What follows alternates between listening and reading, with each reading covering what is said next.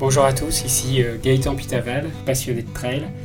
Je vais vous partager des histoires de trail à travers ce podcast, des histoires d'hommes, de femmes, des aventures, des émotions, mais aussi des histoires de courses mythiques. Bienvenue à tous.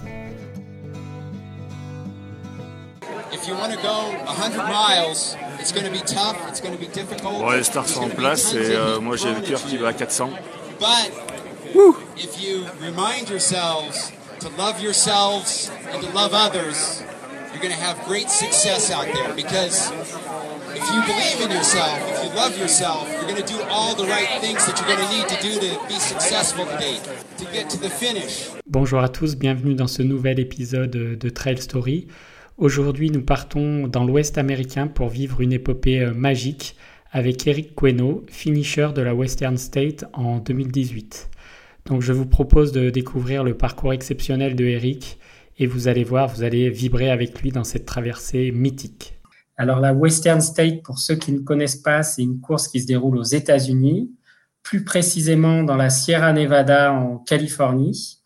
Et c'est un ultra trail qui fait 102 miles, donc soit environ 162 km.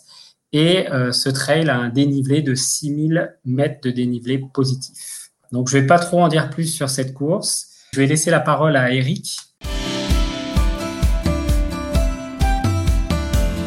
Eric, est-ce que tu pourrais te présenter en quelques mots, nous dire euh, d'où tu viens et quelle est ton expérience dans le domaine du trail?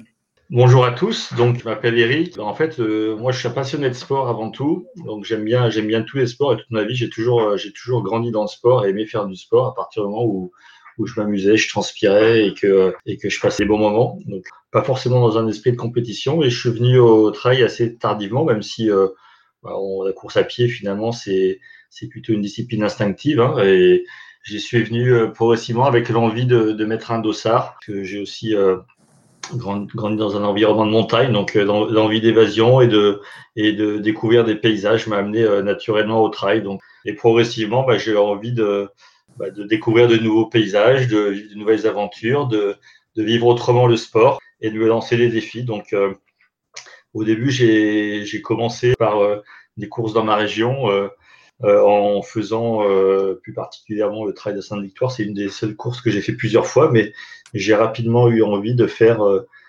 jamais deux fois la même course. C'était un peu ma philosophie et, et, que finalement le trail devienne aussi une excuse ou un alibi au, au voyage. Donc, d'aller parcourir un petit peu le monde, on va dire, euh, à, travers le trail. Et finalement, mon premier trail de Sainte-Victoire, qui était mon premier défi, c'était 50 km. Euh, ça, ça, paraissait énorme déjà, déjà à l'époque pour moi de faire ça.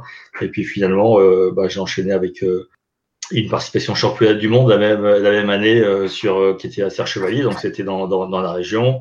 Puis rapidement, le premier UTMB, finalement, j'ai participé en 2010.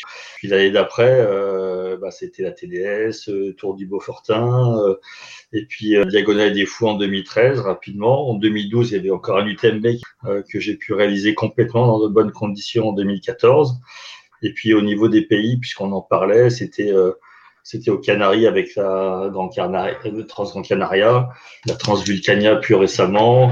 Euh, voilà, donc l'idée c'était un peu de, voyager, euh, de voyager un peu partout, euh, de Mute aussi, enfin pas mal de, courses de, d'ultra trail tour aussi qui qui était entre guillemets à cocher, mais en tout cas, à chaque fois, la motivation, c'était de se déplacer, d'associer ça avec des vacances aussi, et puis de découvrir un nouveau paysage.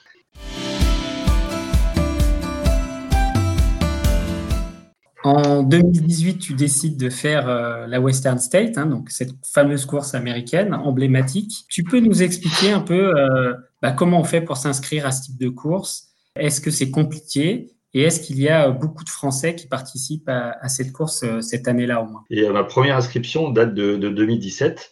Et euh, effectivement, c'est pas simple parce que euh, c'est une très vieille course, c'est une course mythique, emblématique qui date de, de, 1974. Et il y a environ un peu moins de 400 participants. Il y a à peu près euh, 15 000 tickets euh, un ticket, c'est un, nombre de tickets qui sont mis dans le chapeau pour euh, le tirage au sort. moi, la première année, j'avais un ticket dans le chapeau, j'ai pas été pris. Et donc, l'année où j'ai été sélectionné, j'avais deux tickets dans le chapeau. Donc, en gros, deux chances sur 15 000 d'être tiré au sort.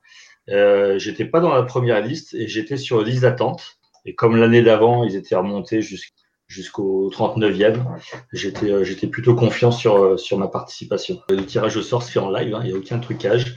On voit ça sur Facebook et puis d'un coup, on, on entend son nom, ça c'était un moment assez fort, on entend son nom tiré au sort devant, devant la salle, parce qu'il y a un public qui est présent. Et c'était assez, assez fun. Second year person from another city in France, and I'll mess Chateau Eric Quinault.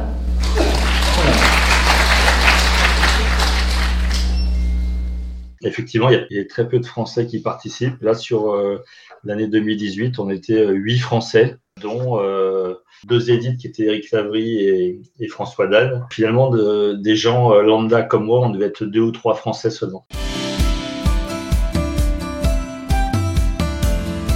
Eric, te voilà inscrit pour cette fameuse euh, Western States. Donc là, tu arrives aux États-Unis. Est-ce que tu peux nous parler un peu de ton arrivée sur place? Quelle est l'ambiance? Et est-ce que tu es accompagné? Alors j'arrive, euh, aux États-Unis une semaine en, globalement avant la course. Euh, je suis accompagné de mes parents. Donc mes parents qui m'ont euh, qui m'ont suivi et finalement depuis mes débuts en trail euh, sur euh, dès mes premières courses ils ont toujours été présents. C'est des passionnés de passionnés de montagne passionnés de sport. Donc forcément dès que je m'implique dans dans ce type d'événement bah, bah, ils suivent ils sont toujours partants. Donc sur toutes les grandes courses auxquelles j'ai participé ils étaient ils, étaient là. Puis les premiers jours effectivement sur place bah, découvrir découvrir un petit peu le parcours, euh, se mettre dans la tête les endroits où on va passer avec des petites euh, des petites randos tous les trois, tranquilles. On avait euh, un rendez-vous qui nous avait été donné par l'organisateur de la course.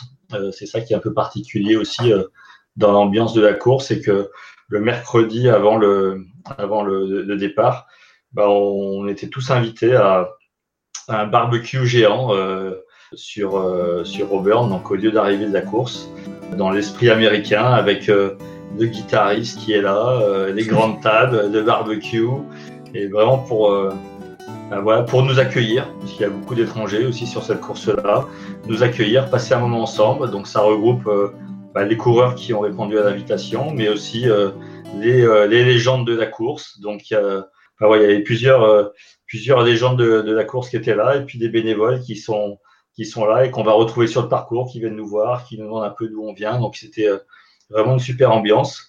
Et puis euh, l'organisateur aussi qui vient accueillir, euh, qui vient accueillir tout le monde. Donc voilà. Puis ce moment-là, c'était finalement un peu un moment clé aussi de la course, quand j'y repense. Sur sur Western Side, on a droit à un pacer. Et finalement, bah Bob Croyer, organisateur, me dit est-ce que tu veux un pacer? Et finalement, à force de, que tout le monde me me demande si j'ai un pacer. bah, euh, oui, pourquoi pas. Euh. D'accord. Donc un pacer pour les auditeurs, c'est quelqu'un qui t'accompagne sur euh, le début, toute la course, une partie? Alors exactement, un pacer en fait c'est un c'est c'est pas un meneur d'allure dans le sens où on l'entend en road running sur sur un marathon. Il n'est pas là pour nous donner une allure de course, mais en trail on a plutôt un esprit de c'est un compagnon de course. Donc il est là pour courir avec nous. Il connaît le parcours, il connaît la course voilà, pour nous accompagner moralement, euh, euh, suivre notre allure. Euh, il n'a pas le droit de nous porter de matériel, mais il est là pour courir avec nous, qu'on soit pas seul, et puis voilà, nous, nous rassurer, nous donner les bons mots. Mais le pacer, il a le droit de, de nous rejoindre à partir du centième kilomètre. Donc il fallait déjà aller jusque là. Et puis à partir du centième kilomètre, il peut finir la course, la course avec nous.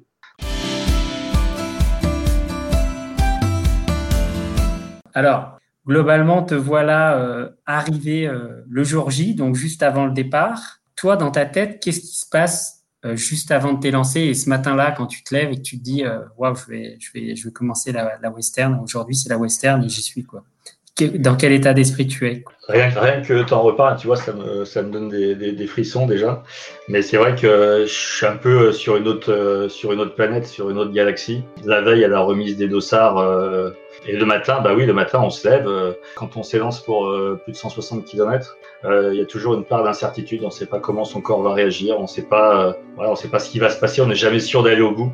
Et, et voilà, c'est un peu un mélange entre entre d'excitation et de l'appréhension. Donc l'excitation parce que voilà, est au, départ d'une course, une course mythique avec euh, avec des, des, grands coureurs et puis euh, où on a la chance d'être là euh, avec très peu de Français, très peu de participants. Donc on mesure cette chance-là, mais, mais voilà, donc c'est un peu cette sensation-là, ce, ce, ce, petit mélange d'excitation et, et d'appréhension.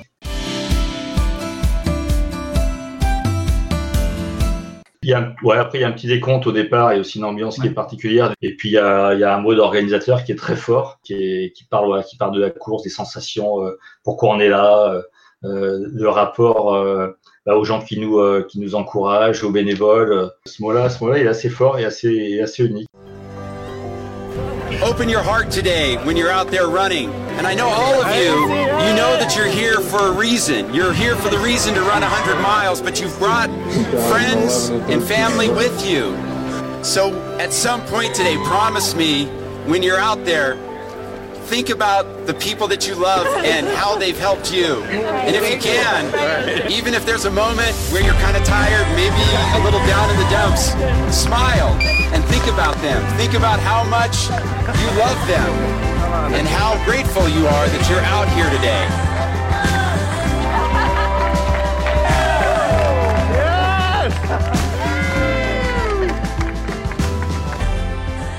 Alors, t'as pleuré ou pas, Eric J'ai toujours un moment d'émotion, effectivement, qui est assez fort. Euh, euh, J'essaie de fermer les yeux, un peu de, de me concentrer pour, euh, pour me recentrer sur, sur l'objectif. Mais euh, le speaker, à ce moment-là, il fait le décompte. Ouais, les stars sont en place et euh, moi j'ai le cœur qui va à 400. Woo.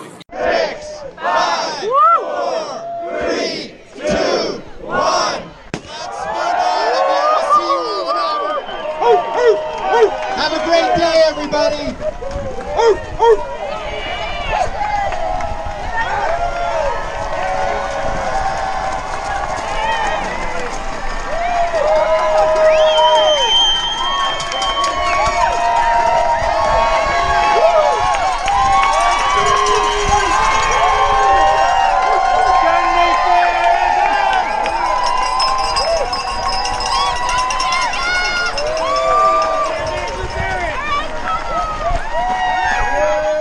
Et là, ouais. c'est parti, la, la, course commence. Alors, est-ce que tu peux nous parler de, de cette course, de l'ambiance sur le parcours, les paysages, la météo, et toi, comment tu te sens pendant cette course? Qu'est-ce qui se passe?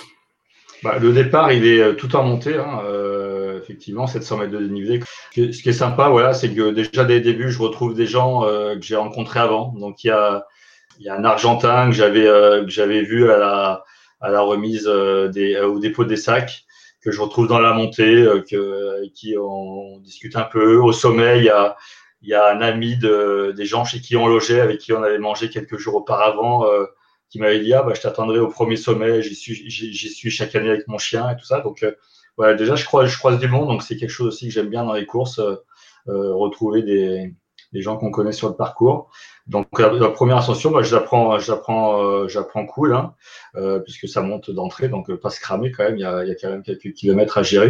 Et puis euh, bah, dès qu'on bascule de l'autre côté, bah, ça change, ça change de rythme parce que c'est là qu'il faut commencer à courir. On l'a pas dit encore, mais c'est bien effectivement euh, 100 miles avec 6 mm de dénivelé, mais à effectuer en moins de 30 heures. Moins de 30 heures pour ramener la boucle.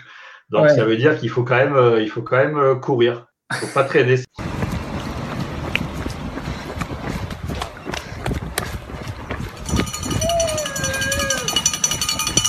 Donc, euh, bah, dès les premières descentes, bah, sans, mettre la machine non plus en danger, bah, il faut commencer à, aller, plus vite. C'est des, des, grandes forêts, des, singles euh, assez roulants, mais qui zigzaguent. Puis on se retrouve euh, dans ces grandes forêts très roulantes.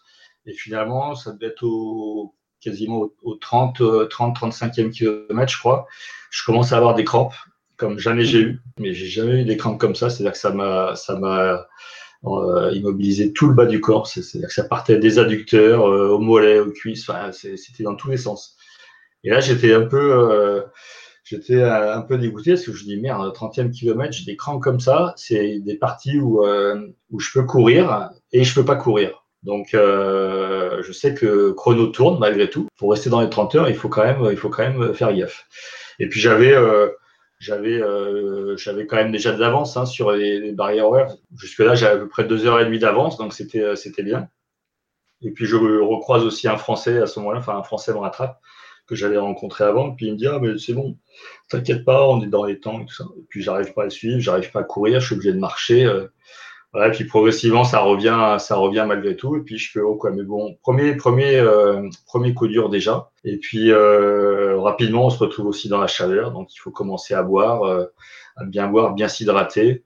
Sur un des ravitaux, je, je mets, enfin je mets, on met aussi de la, des glaçons dans la, dans la poche à eau pour euh, pouvoir bien me refroidir, euh, pour bien me refroidir euh, le corps. Donc c'était plutôt agréable parce que j'avais vraiment cette sensation de froid dans le dos, donc ça me permet de refroidir.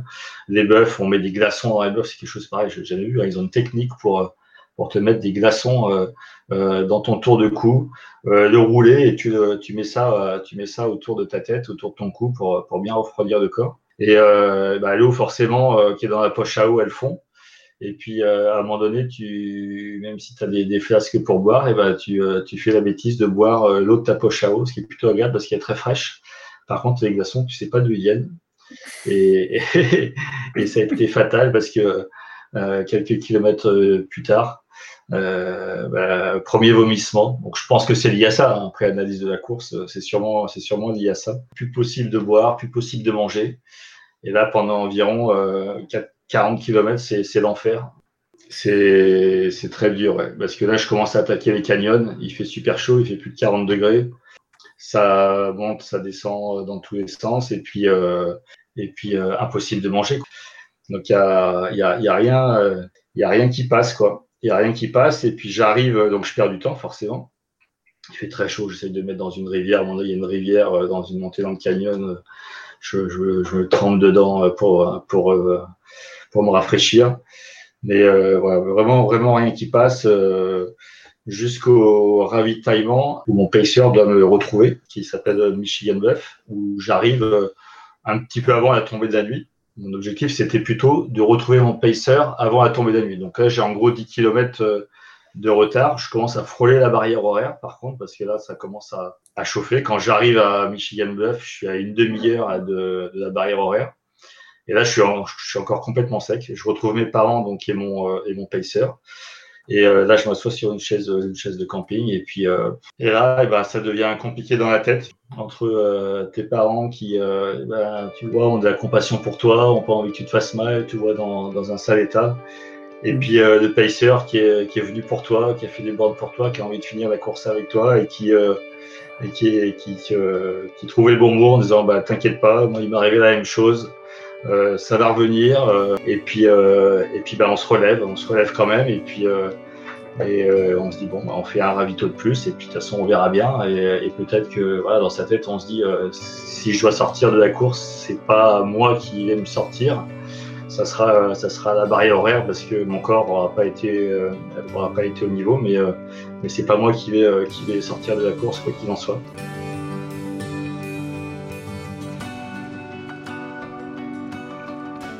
Donc euh, je repars dans la nuit et puis euh, je commence à remanger un petit peu. Alors et, euh, et, je repars plutôt en marchant, trottinant un petit peu, mais voilà tranquille pour faire les 10 prochains kilomètres. J'essaye de suivre un groupe parce que ça y est fait nuit.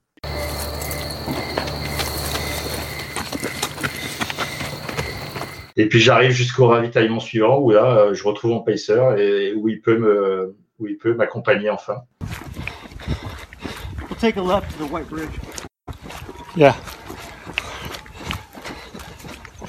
Là, je lui dis, laisse-moi juste 5 minutes. Je commençais à avoir envie de dormir parce que on arrivait, euh, on avait dû faire un peu plus de, de, 16 heures de course, 16-17 heures de course, je pense. Donc, je commence à, avoir envie de dormir. Donc, je dis, laisse-moi juste 5 minutes. Donc, je me pose contre l'arbre, juste le temps de fermer les paupières, de partir.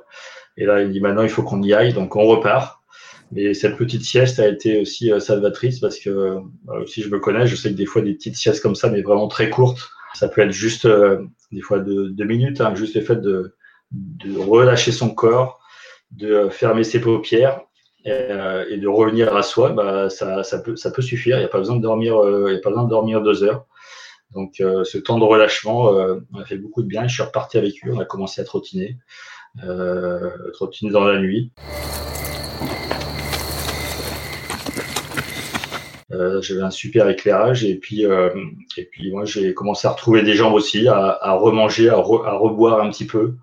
Donc du coup forcément à réalimenter mon corps, à lui redonner un peu un peu de gasoil pour pour continuer la course.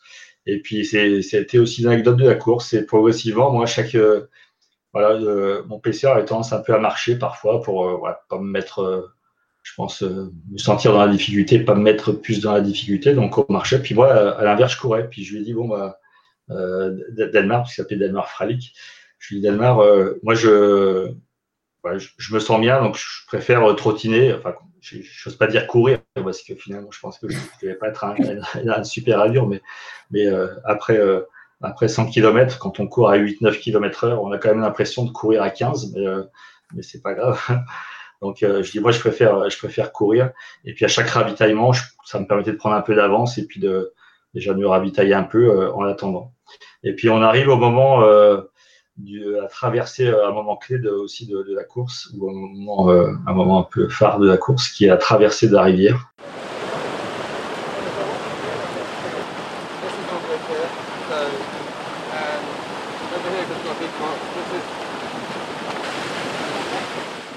Ça, moi, j'ai fait deux nuits, du coup. Donc, c'est euh, une traversée de rivière qui est, qui est bien aménagée, puisqu'il y a, il y a une longe tout le, sur toute la traversée, avec des bénévoles tous les mètres. Et puis on a de l'eau euh, entre le nombril et la poitrine et on traverse sur les cailloux euh, cette rivière sur en gros sur, sur, 70 mètres peut-être à peu près. Et juste derrière, on a, on a possibilité de laisser un sac d'allègement. Donc moi sur ce passage-là, j'avais mis un sac d'allègement complet avec chaussures, shorts, t-shirt pour repartir vraiment sec de la rivière parce que j'aime pas avoir les pieds mouillés. il est et puis avant la traversée, je demande aux bénévoles, je leur dis est-ce que je dois attendre mon pacer ou est-ce que je peux traverser? Comme ça, je peux déjà commencer à me changer. Ça lui fait non, c'est bon, vas-y, on te prévient euh, dès que ton pacer arrive. Donc je traverse, je commence à me changer, je prends le temps de me changer, euh, je me sèche bien les pieds, tout ça. J'attends 5 minutes, puis euh, bah, la personne qui est à bout derrière, je dis bah, vous avez des nouvelles de mon pacer? Parce que ça faisait au moins une demi-heure que j'étais arrivé, que j'avais traversé et je ne le vois pas arriver. Et il vient, bah, il vient d'appeler euh, Dossard 374, euh, oui. Euh, il, vient de, il, vient de, il vient de nous prévenir. Euh, il arrête sa course, euh, il a des crampes, euh, il n'arrive plus à suivre. Ah, je suis bien. C'est pas prévu, quoi. Le pacer, il est censé t'accompagner et te soutenir jusqu'au bout. Et puis, au bout de 30 km, il, il give up, quoi. Il, abandonne. Donc, je dis, bon, bah, c'est pas grave. Allez, c'est reparti. Donc là, je, je, repars. Et puis, il y, a plus grosse, il y a de montées, hein, c'est beaucoup du, euh, euh, du, up and down, mais euh, il y a pas mal de portions où on peut, euh, où on peut courir. Et, euh, et, je me retrouve à courir à des endroits où finalement, même au 30e kilomètre, je le faisais pas, quoi. Et je sais que j'ai, j'ai pas le droit, j'ai pas droit de, freiner, quoi. Je suis si près du but qu'il faut pas, il faut pas, il faut pas relâcher. Donc là, on commence à avoir la motivation de pourquoi on est là, il faut aller au bout. Euh, aller chercher cette boucle. Voilà, c'est pas une médaille comme on, comme on nous donne d'habitude. Là, c'est c'est la boucle de la Western States qu'on va aller chercher à ramener chez soi. Et puis euh, aller, aller, au bout pour, euh, bah, pour soi, pour euh, accomplir aussi euh, tout ce voyage qu'on a fait. On n'est pas venu de, de, France jusqu'aux États-Unis pour, pour faire une demi-course et pour échouer. Donc, donc il y a ça, et puis la fierté, bah, tous les gens qui te suivent, qui t'entourent envie de te voir aller au bout, donc euh, on n'a pas le droit d'arrêter. Donc, euh, euh, donc ça, ça te pousse à rattraper ce temps perdu, à continuer à courir.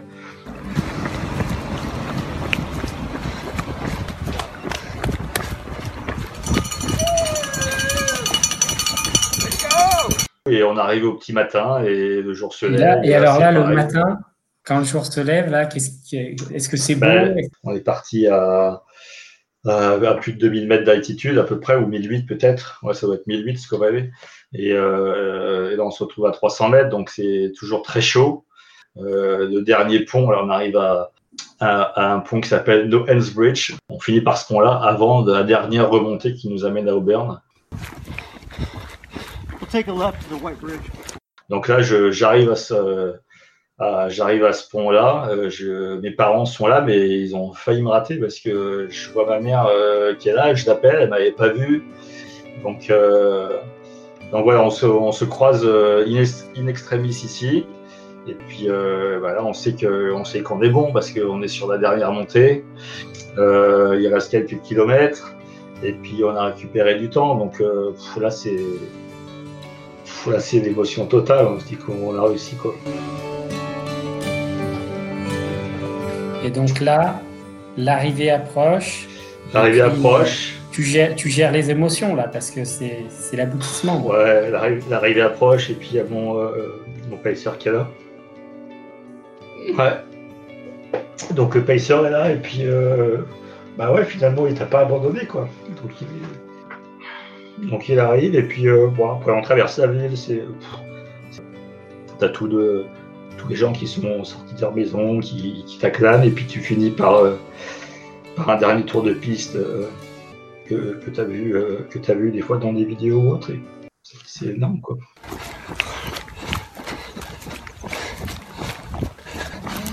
Moi, je vous propose de vivre l'arrivée de la Western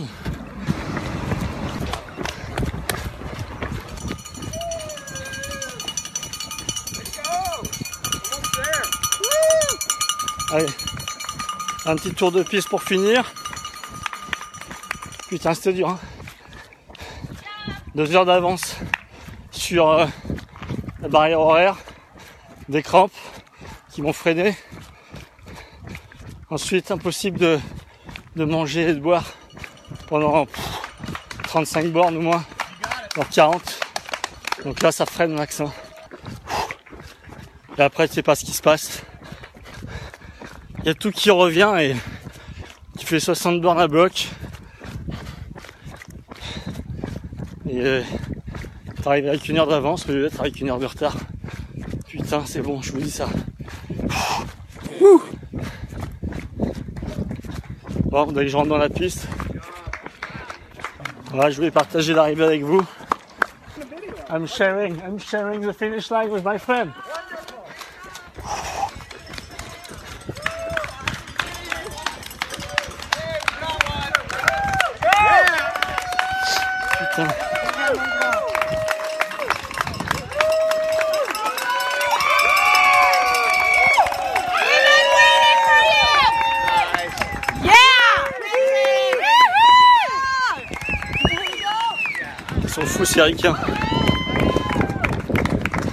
Alors on y est on va rentrer tranquille.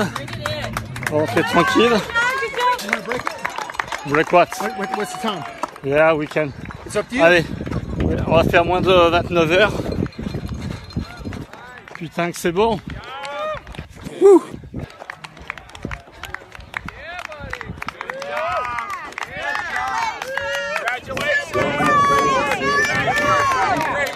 Allez, on va passer l'arche ensemble.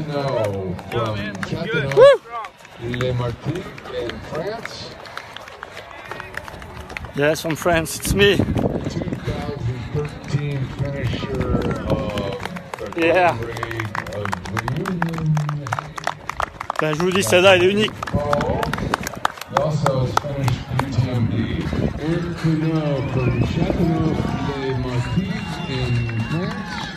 Allez, je mets l'arche. Vous allez kiffer.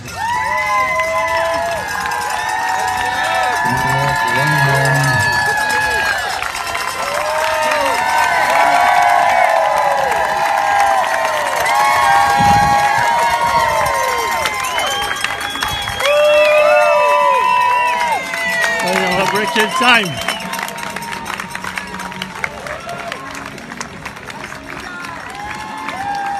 did it.